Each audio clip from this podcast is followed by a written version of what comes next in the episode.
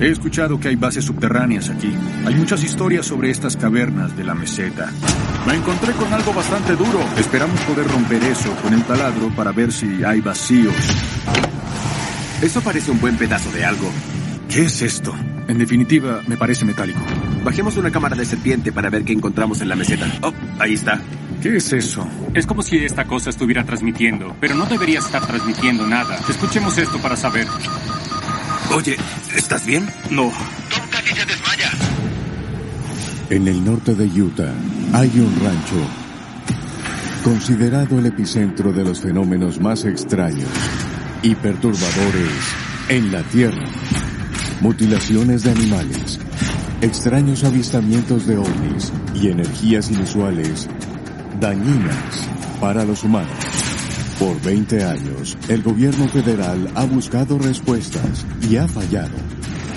Hoy, un grupo de dedicados científicos, investigadores y expertos están a cargo y están determinados a resolver el misterio y revelar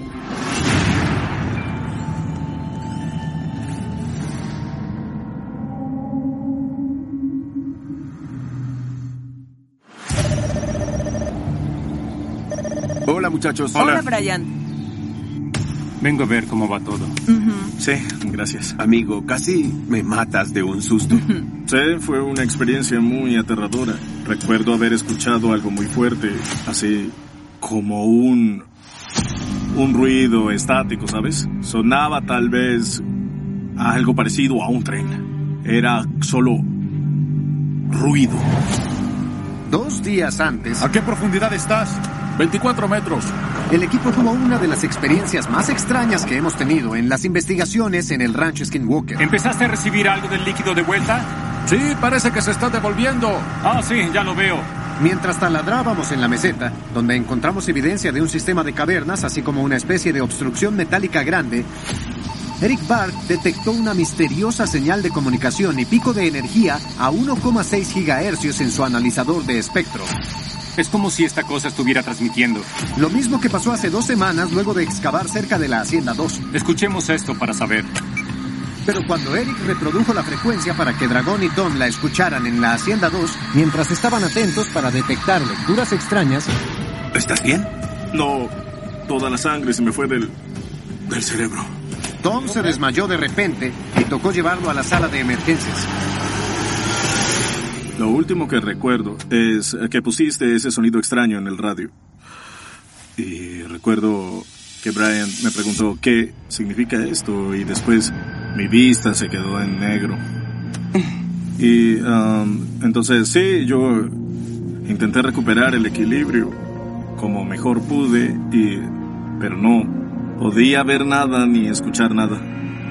Verdad creí que me estaba dando un infarto. Mis pies se sentían como si estuvieran en bloques de hielo. Perdí el aire hasta que salí del rancho y mi vista fue exactamente igual. Volvió justo cuando salimos por la puerta. En ese momento pasó. Fuimos a una sala de emergencias. Me conectaron al monitor de ESG. Y sigo usando un monitor para asegurarme de que no siga ocurriendo. Si hablamos de las pulsaciones del corazón, debemos tener en cuenta que es un órgano accionado de manera eléctrica y es como si hubiera una perturbación en el ritmo de tu corazón.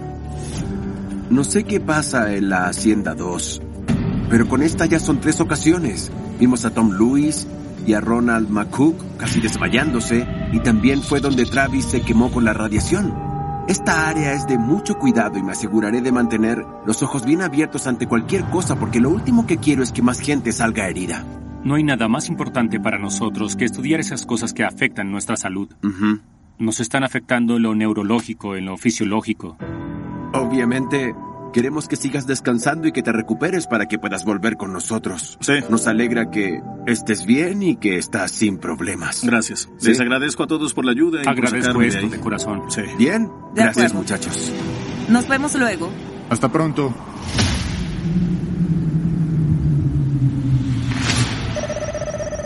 Chicos, ¿están listos para volver a intentarlo? Estamos listos. Aaron, tienes que ver esto. Es lo que salió de tu tanque. Este material de aquí es muy quebradizo. De los desperdicios que fuimos y botamos por allá. ¿Esto salió de la fosa? Sí. Sí. Vaya. Hace un par de semanas, un exoficial de seguridad que trabajaba para Robert Bigelow le mostró a Thomas Winterton y a Caleb Bench un lugar de la meseta donde dijo que había una cueva grande, pero ahora está cubierta por rocas. Ah, sí, aquí es. Entonces, en estos días que no he estado en el rancho, han realizado operaciones donde han taladrado con el fin de averiguar si un vacío o caverna pueden estar ahí. Vamos, cariño. El plan era taladrar de forma lateral desde la calle hasta la base de la meseta. Y por ahora, después de taladrar unos 90 metros, descubrieron un vacío. Pero la broca también ha estado golpeando contra una obstrucción enorme que no ha podido penetrar. Y un montón de fragmentos metálicos han salido con los desperdicios. ¿Hay alguna posibilidad de que esto provenga del equipo? No es posible que eso se desprenda del taladro. No sabemos si Bigelow cubrió esa cueva intencionalmente, pero los rumores que hemos escuchado de una base subterránea o incluso una nave espacial escondida bajo la meseta le han generado mucha curiosidad al equipo de Aaron porque no saben qué puede ser. Sigamos insistiendo para De acuerdo. ver si pasamos de ese punto. Sí, miremos si podemos penetrarlo. ¿De acuerdo? Bien. Ahora que Tom está de vuelta en el rancho recuperándose, estamos listos para volver a taladrar.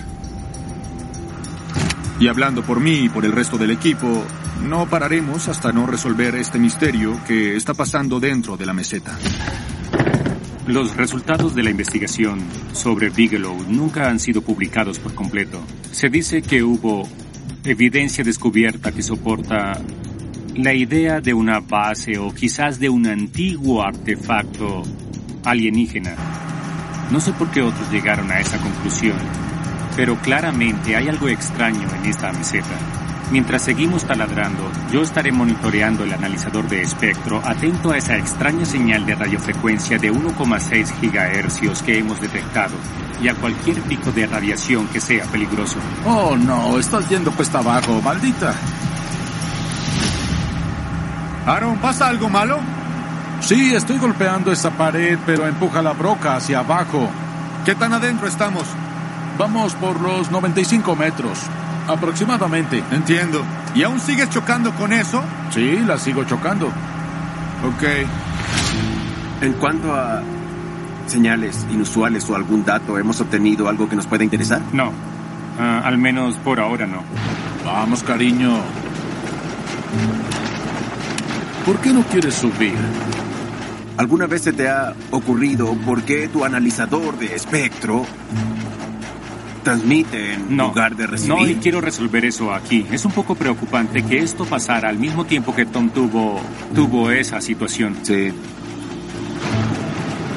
Eso no es nada. ¿Por qué no quieres subir? Oigan, ah, muchachos. Sí. Aaron está chocando contra una pared saliente y parece estar inclinada un poco. Y la broca está llegando en un ángulo Sí. que la hace saltar Sí. de esta manera Como si hacia rebotara. abajo. Sí. Sí. Entonces, ah, sí, no deja de empujarlo hacia abajo, más profundo. Sí.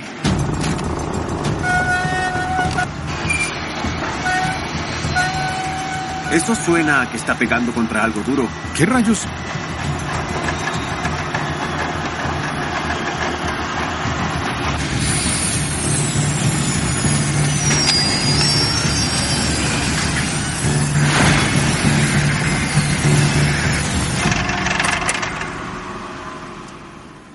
Oigan, muchachos, vengan aquí. Fue un ruido muy particular el que estaba haciendo. Sí, estoy chocando contra algo duro en este momento. Subimos 28 centímetros cada 3 metros. Te estaba, te estaba direccionando hacia abajo y ahora sigues ahí pero te permite subir. Así es. Eso nos dice algo sobre la forma de esta capa dura o de esta, de esta cosa impenetrable, sea lo que sea. Suena como si estuvieras describiendo una V, donde esta capa dura baja y luego dices que vuelve a subir hacia arriba. Entonces tenemos una especie de V que tu broca está rasguñando, tratando de encontrar un lugar donde empezar a taladrar hacia arriba, Sí. ¿correcto? Así es. Puede que no sea una V, incluso puede ser un domo.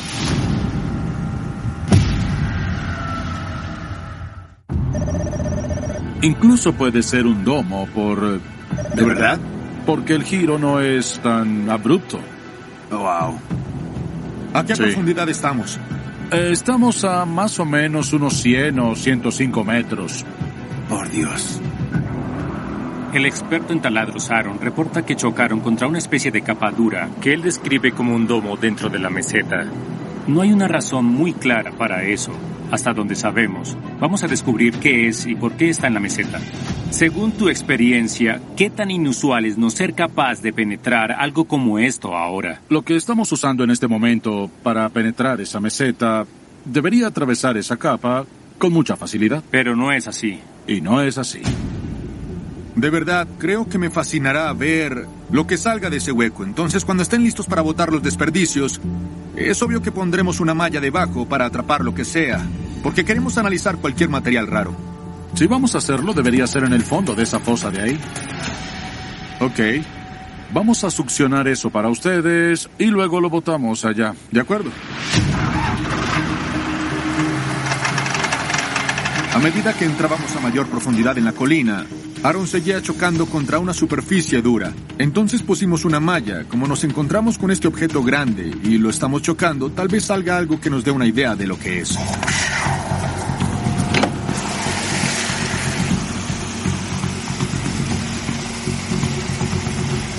Eso es.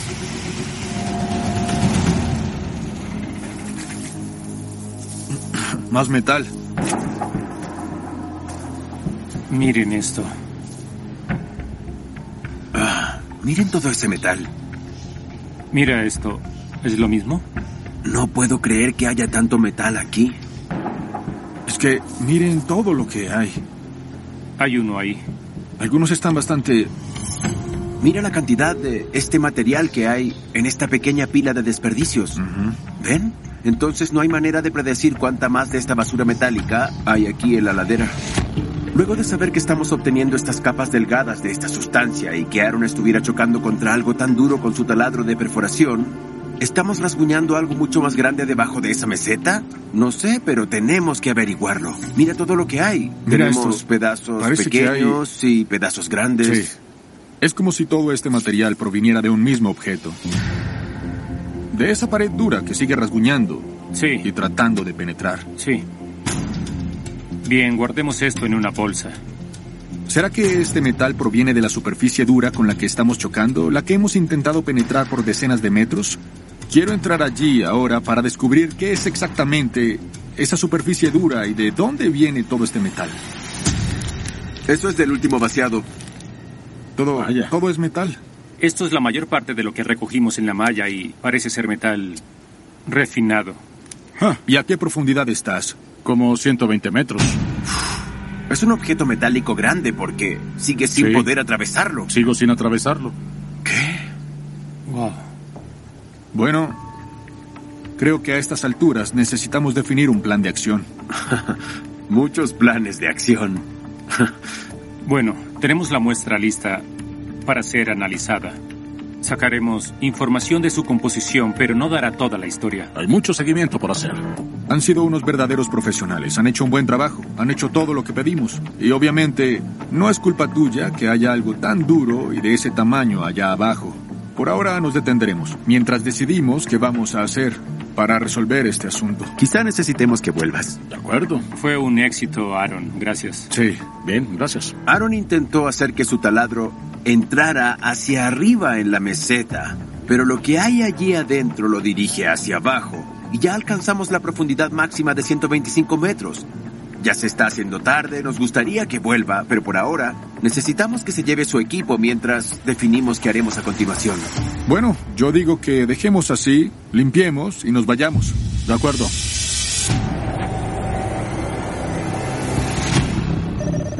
Hola, Travis. Hola chicos.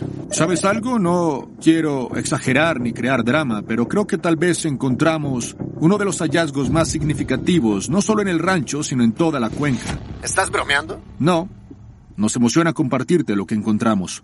Entiendo. Según Aaron, quien fue el operador principal del taladro, encontramos una capa que el taladro no tuvo la capacidad de atravesar. ¿En serio? ¿No pudo penetrarla para nada? Sí, no fue capaz de dirigir la broca hacia arriba, porque se encontraba con una capa dura que de hecho la llevaba hacia abajo. Wow. Lo que pasaba era que chocaba contra eso, y chocaba una y otra vez contra la superficie, y después de eso daba brincos hacia abajo. Cada vez más, hasta que empezó a subir un poco otra vez. Parece que es una superficie en forma de domo. Una muy dura. ¿Qué? Sí, esto no tiene sentido, Travis. Taladró hasta que introdujo unos 120 metros dentro de la perforación y no fue capaz de voltear hacia arriba. 120 metros de profundidad en la ladera. Es una locura. Eh, Y también quisiera agregar que Aaron ha estado taladrando por más de 20 años y es reconocido como uno de los mejores en su campo. Así que si hubiera alguien capaz de atravesar esto, sería él. Entonces está a 120 metros. Este material duro, impenetrable. Creo que sí, eso parece. Y además quiero decir que recuperamos una cantidad bastante significativa de este material metálico. ¡Wow! Y esa cosa abundaba. Era muy uniforme su delgadez como una oblea. Es muy extraño. No sé qué rayos puede ser. Sí, de verdad, hay un objeto metálico en forma de domo a 120 metros enterrado en lo profundo de la meseta. Tal vez los chicos finalmente lograron identificar algo que nos dé respuestas sobre por qué el rancho ha sido el epicentro de tantos fenómenos extraños durante estos años. Bueno, supongo que después de esto y de todo lo que hemos descubierto y discutido, ¿qué hacemos ahora? Le hacemos seguimiento a los datos y haremos eso con los datos de esta ubicación. Este puede ser el sitio más interesante para nosotros en todo el rancho. Sí. Sí. Quiero enviar estas muestras a una de las universidades locales para que identifique sus elementos con el fin de averiguar si hay algo más de lo que se ve. Entonces yo eh, estaré allá mañana y miraremos qué podemos hacer. Bien, eso suena bien. Esto es extraño y loco, chicos. Vean todo lo que descubrieron en pocos días. Me parece asombroso. Eso es todo, gracias. Nos vemos.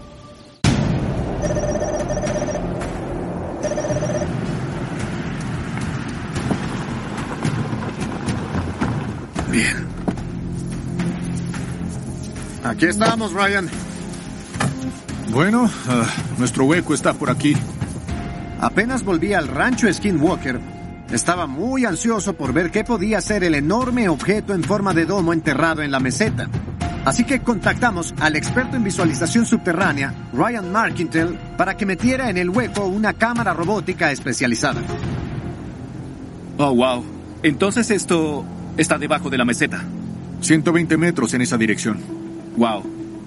Cuando la broca llegó a la base de la meseta, que son unos 25 metros, se chocó contra algo duro. Lo que sospechamos es que hay algo duro ahí abajo, en forma de domo.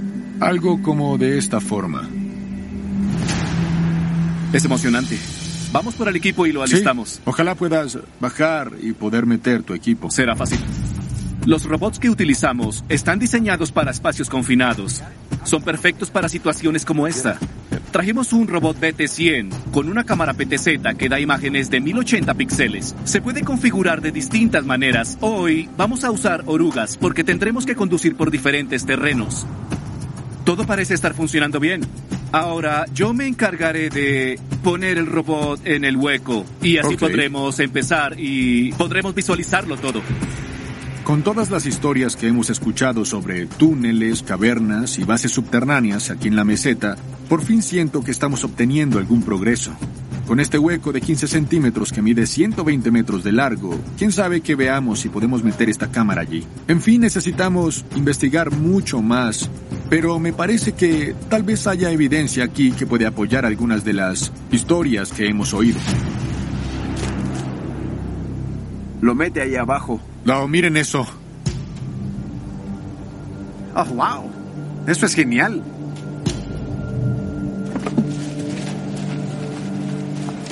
Es una imagen muy clara. Sí, bueno. Entonces, empecemos a grabar desde ya.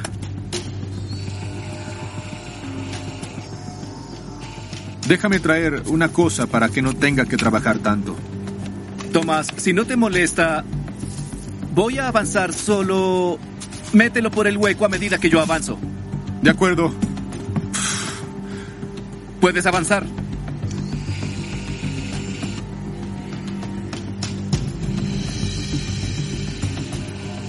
¿Las llantas se mueven bien, Tomás? Así es. Aquí vamos. No llegó muy lejos. No, está en toda la entrada en este momento. ¿Todo parece marchar de manera adecuada?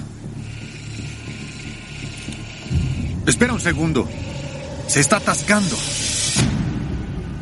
Utilizamos una cámara con su tracción de oruga, diseñada para arrastrarse con capacidad de alejarse hasta más de 300 metros. Infortunadamente, no pudimos hacer que avanzara más de 50 centímetros, ni siquiera un metro. No tengo idea de por qué no se mueve.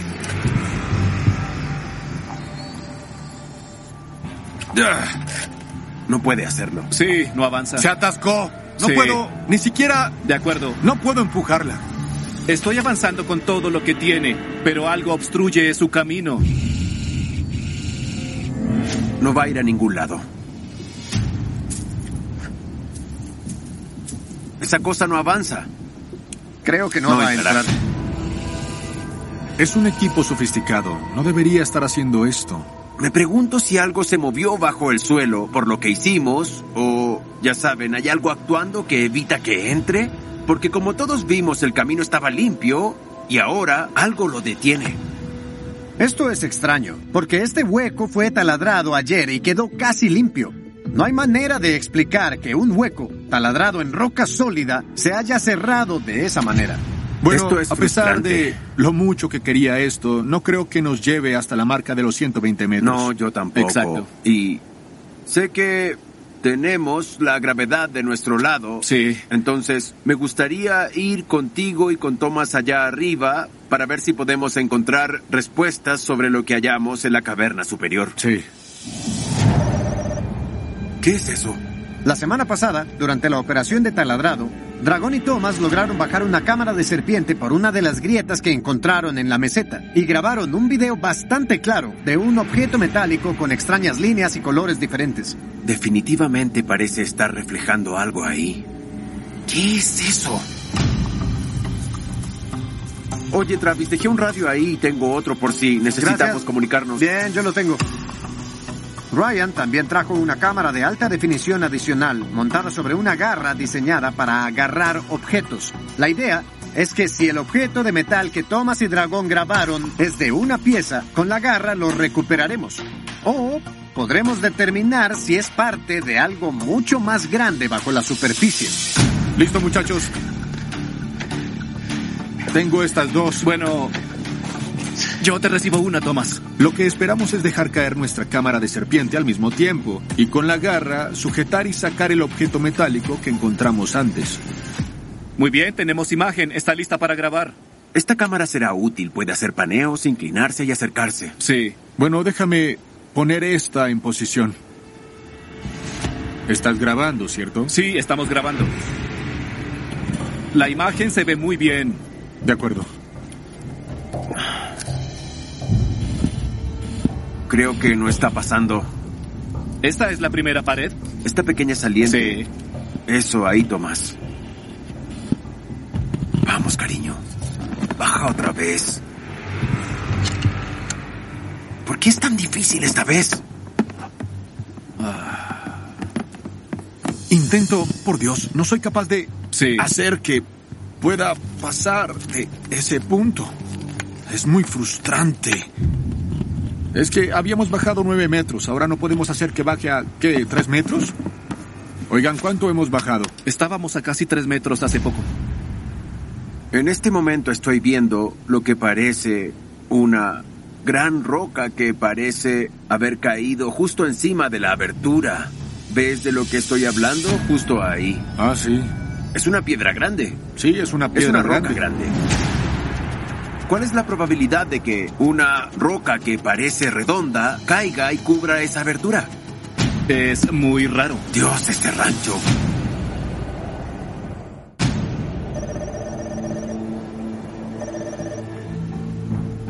Es raro, como dices, porque es muy cilíndrica. Es muy raro. Parece que la hubieran tapado. Parece como un tapón que hubieran puesto en su lugar.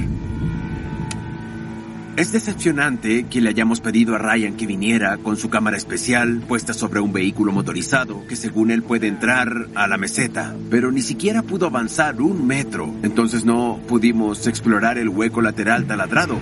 Y ahora esta roca redonda está cubriendo la entrada del hueco que queremos inspeccionar. ¿Por qué el rancho nos está impidiendo entrar? En últimas, el rancho hace lo que quiere hacer y yo me siento casi impotente. Bien, Dragón. Tom, ¿me copias? ¿Quieres atender? Sí, Travis, adelante. ¿Encontraron algo allá arriba? Solo encontramos una roca grande, casi perfectamente redonda. Que cayó y bloqueó la entrada.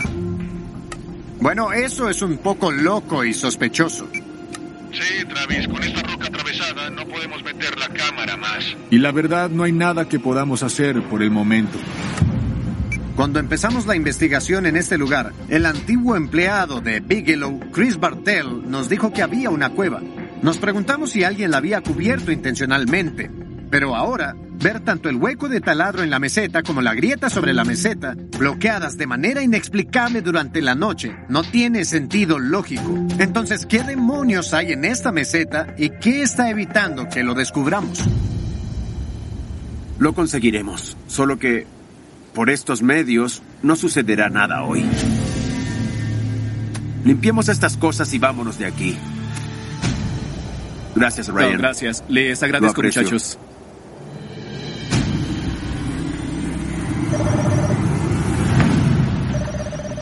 Hola, caballeros. Hola, muchachos. Tenemos los resultados de los análisis de laboratorio que hizo el examen de elementos con microscopía electrónica del material que ustedes sacaron del hueco. ¿En serio? Sí.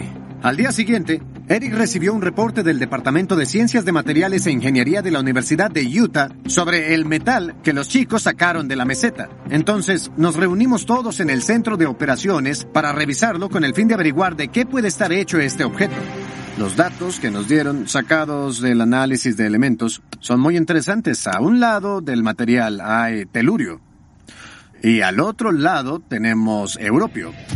El telurio es un material semiconductor que se utiliza en paneles solares. Y del europio se ha determinado, según varios experimentos, que en ciertas circunstancias es un superconductor. ¿En serio? Sí. Los elementos en este metal sacado de lo profundo de la meseta tienen propiedades de un semiconductor y de un superconductor. Ambos elementos se utilizan en aparatos electrónicos como en procesadores, máquinas para resonancia, vehículos eléctricos, radios y teléfonos inteligentes. Pero, ¿por qué está aquí en el rancho? Lo interesante es que el telurio es el segundo ah, elemento más extraño del planeta. Lo mismo va para el europio. Es de hecho uno de los um, elementos más mm, raros del planeta. Eso es interesante. Wow. Tienen usos muy específicos. Ambos materiales se usan para desarrollar computadoras cuánticas modernas. Parece que tratamos con un material estructurado, como si estuviera estructurado a propósito. Por lo menos eso es lo que yo asumo. Bueno, entonces, ¿cómo más se obtiene un elemento solo a un lado y el otro únicamente en el otro lado? Eso es bastante información para digerir. ¿Cuántos fragmentos pediste analizar? Les envié dos muestras de este tamaño. De acuerdo. ¿Y Y, um, ah, fue lo mismo en las dos muestras? ¿Un lado tenía Sí. un elemento? Ok. De hecho, eso es consistente entre todas las muestras. Y es interesante, en todas las muestras hay dos lados claramente diferentes. Wow. Dime para qué se puede usar esta estructura con un superconductor a un lado y un semiconductor al otro. Bueno, he leído algunos artículos científicos um, especulativos sobre gravedad cuántica clásica, entre otros artículos que nos sugieren que si se toman capas de semiconductores, conductores y superconductores y se ponen en varias capas, se puede crear una región que probablemente um, puede manipular la métrica del espacio-tiempo, es decir, que puede moldear el espacio-tiempo. ¿En serio? Y de hecho es un experimento que está siendo probado en los laboratorios Eagle Works de la NASA donde quieren recrear algo así. En este momento, la NASA está poniendo a prueba un concepto que busca explorar áreas del espacio en que varias capas apiladas de materiales, justo como los que encontramos en la meseta, pueden ser usadas para mover naves de una ubicación en el universo a otra con más velocidad que la luz. Ahora, esta es tecnología que el ser humano no ha probado aún. Entonces, ¿quién o qué pudo haberla enterrado en el rancho? Bueno, es que realmente me parece interesante que en el rancho donde tenemos tanta interferencia electromagnética y tantos problemas con los dispositivos, ahora estemos encontrando metal que parece tener un superconductor a un lado y un conductor al otro. Si eso es lo suficientemente grande, puede ser la causa de todo lo que estamos viendo. Sí, tal vez. Sí, bueno, es muy interesante que justo cuando estamos llegando a la parte de la meseta que tiene este material, vemos cosas inusuales que le ocurren al equipo. ¿Saben qué? ¿Será que estamos dando con algo que no deberíamos encontrar? ¿Hay algo más en juego aquí? Por Dios. ¿Será que estamos locos si decimos que nos encontramos una nave o algo parecido que alguien colocó allí y que por fin estamos encontrando algo que no se supone que deba ser descubierto? No lo sé. No olvidemos que nos han contado varias historias sobre estas cavernas profundas, una colina que se abre para que entre una nave. Hay tantas preguntas. ¿Por qué solo un elemento a un lado? ¿Por qué un elemento en el otro? ¿Por qué el material es tan delgado como una oblea? ¿Por qué está en la meseta? Sí. A 90 metros de profundidad. Me pregunto, ¿fue fabricado? ¿Por qué rayos está en la meseta, como dijiste? ¿Cómo llegó ahí? ¿Y qué era antes de llegar ahí? ¿Fue fabricado ahí mismo? ¿Fue fabricado en otro lado? Hay muchas preguntas que surgen. Mirando lo que tenemos en las manos, llevaré las muestras a un metalurgista. Podemos tomar muestras como esta, ponerlas enfrente de alguien que haga ese trabajo y preguntarle, ¿has visto algo así? Buena idea. Hagamos eso. Esto solo hace que quiera saber más sobre cómo llegó este material ahí. ¿Cuánto más hay? Y si participa de alguna manera en los fenómenos, tiene sentido que busquemos a un metalurgista y espero con ansia que comparemos nuestros apuntes. De acuerdo, sí, hagámoslo. Vamos.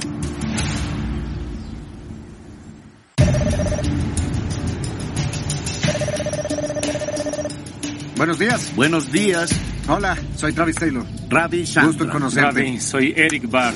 El gusto es mío. Así que, ¿ustedes hicieron los análisis de las muestras que enviamos? Sí, lo analizamos. Ah, el día después de que obtuvimos el reporte que demostró que los fragmentos de metal encontrados en la meseta no eran naturales, Eric y yo fuimos a la Universidad de Utah a encontrarnos con el profesor de Ingeniería Metalúrgica, el Dr. Ravi Chandran, para que nos diera su opinión experta, con el fin de averiguar qué puede ser el objeto gigante en forma de domo. Las muestras que analizamos se componen de diferentes elementos, como hierro, calcio y además oxígeno. Bien. Las muestras parecen fusionadas. Es interesante. ¿Cuáles fueron los elementos más raros que encontraron en la muestra? Me sorprendió ver que hay magnesio. Encontramos evidencia de manganeso, aluminio y otros. Según entiendo, también había trozos de europio y telurio en las muestras. Sí, había presencia de esos elementos raros. Bien. Podrían ser fabricados. ¿Este material fue fabricado? ¿No es de procedencia natural? Sí, yo me inclino a pensar eso también. Sí, y ¿sabes qué más es interesante sobre esto? Sabemos que la broca del taladro que sacó este material no fue capaz de penetrarlo. Sí, eso es mm, algo explicable. Cuando los materiales se fusionan, es como una capa delgada de cristal, y el cristal es muy resistente al taladro. Es como un cristal, como un compuesto Es como cerámica, Sí, exacto. Eso tiene mucho sentido.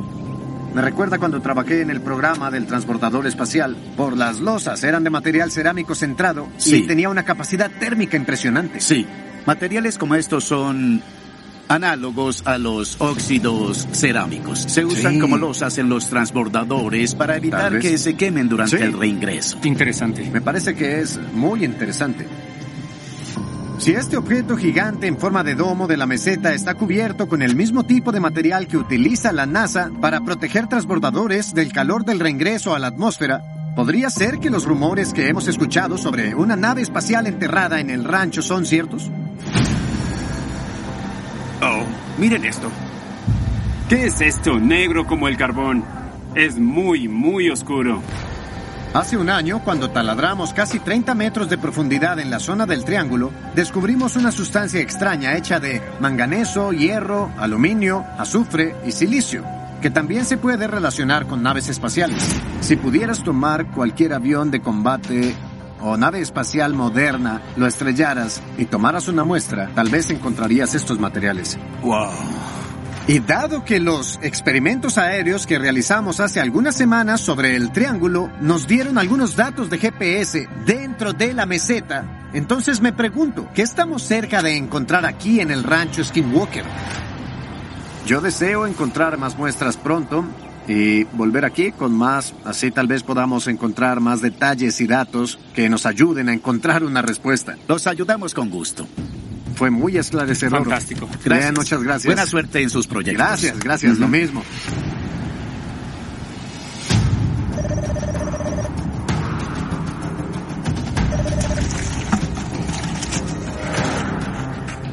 Botaré esto otra vez. Mientras Eric y yo volvemos al rancho, Thomas y Dragón están revisando desperdicios que quedan de la operación de taladrado. Ellos buscan más pistas y evidencia de lo que está pasando bajo la propiedad. Vayan aquí, Caleb. Caleb, aquí Thomas. Tom, pueden venir al triángulo. Hay un colapso en este lado. ¿Qué? ¿Un colapso? Bueno, nosotros estamos aquí en el hueco de taladro, ya casi acabamos, entonces vamos para allá, nos vemos en unos minutos. Al hablar con Caleb en la radio sobre un colapso en el triángulo, me pregunto qué puede causarlo. ¿Por qué ahora?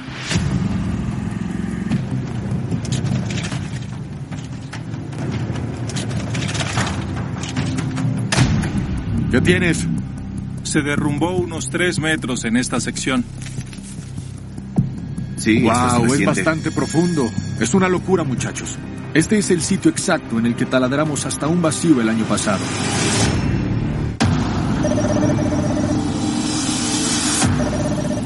Es gigante. Es muy grande. Este colapso masivo no fue solo extraño porque sucedió en el triángulo, también fue justo donde taladramos el año pasado hasta otro vacío misterioso, donde recuperamos materiales metálicos que pueden asociarse a naves espaciales, así como los que encontramos en la meseta. Me pregunto qué puede causar esto. Oh, Dios, casi toca preguntarse. Si esto es el resultado del taladrado que hicimos allá, ¿será la causa? Sí, es interesante y tienes razón, no colapsó hasta que empezamos a taladrar por Sí. allá. Cuando el equipo taladraba en la meseta, bombearon más de 7.500 litros de agua que desaparecieron en algún lado adentro. No sé hacia dónde está yendo.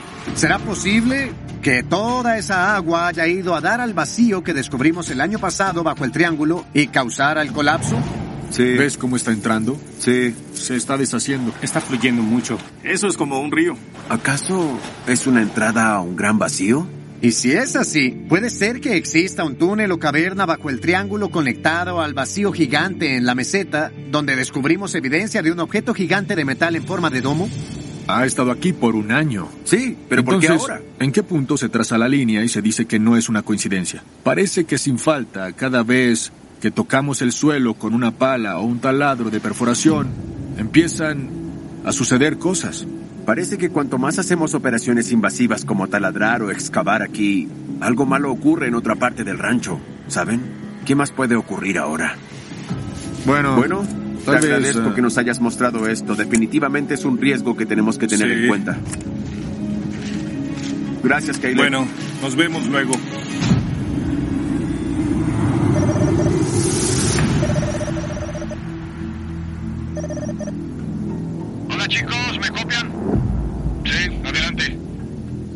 Empezar a recorrer la meseta sección por sección. Buscando huecos con el analizador de espectro. Solo déjanos saber si encuentras algo interesante. Desde luego, eso haré. Hablamos pronto. El día después de que Caleb notó el colapso en el triángulo, queríamos ver si el evento estaba conectado con nuestra operación de taladrado y lo que creemos que es un masivo objeto metálico en forma de domo enterrado en la meseta. Tiene que haber huecos por todo este lugar. Entonces, mientras Dragón y Thomas intentaban meterse nuevamente entre las rocas con la cámara serpiente y ver mejor el objeto metálico que hay adentro, yo estaba escaneando otras grietas cerca del lugar de taladrado con el analizador de espectro buscando picos de energía. Si el colapso que ocurrió en el triángulo de verdad está conectado con el objeto de la meseta, quería ver si había alguna lectura de radiofrecuencia de la señal a 1,6 GHz que hemos detectado cuando pasan cosas extrañas en el rancho. No hay nada aquí. Dragón, ¿me copias? Sí, te escucho. Adelante, Travis. Hay un buen hueco aquí, pero no estoy obteniendo lecturas ni nada. Si se van a ir por un tiempo, yo simplemente empezaré a bajar. De acuerdo, copio. Baja con cuidado.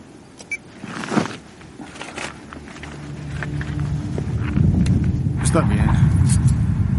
¿Qué rayos pasó?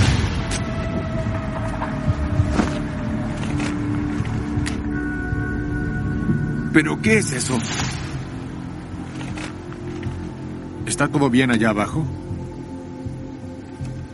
Me pregunto si todo lo que hemos hecho aquí en la meseta ha hecho que algo se mueva bajo tierra. Oye, Tom, Dragón, ¿me copian? Sí, te copiamos, Travis. Acabamos de escuchar un ruido muy fuerte aquí arriba. Sonó como si algo se hubiera estrellado allá abajo. ¿Lo escuchaste? Fue como... Un temblor fuerte. De hecho, el suelo se sacudió. Se podía... Sentir en los pies como si... Tomaras, no sé, una roca de una tonelada y la soltaras a tres, seis o nueve metros. Sonó muy fuerte aquí arriba donde estamos. Creímos que algo se había estrellado allá abajo. Quizá las entrañas de esta montaña se están moviendo en este mismo instante. ¡Wow! ¿Qué fue eso?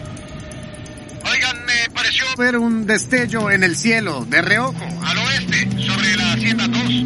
¿Qué?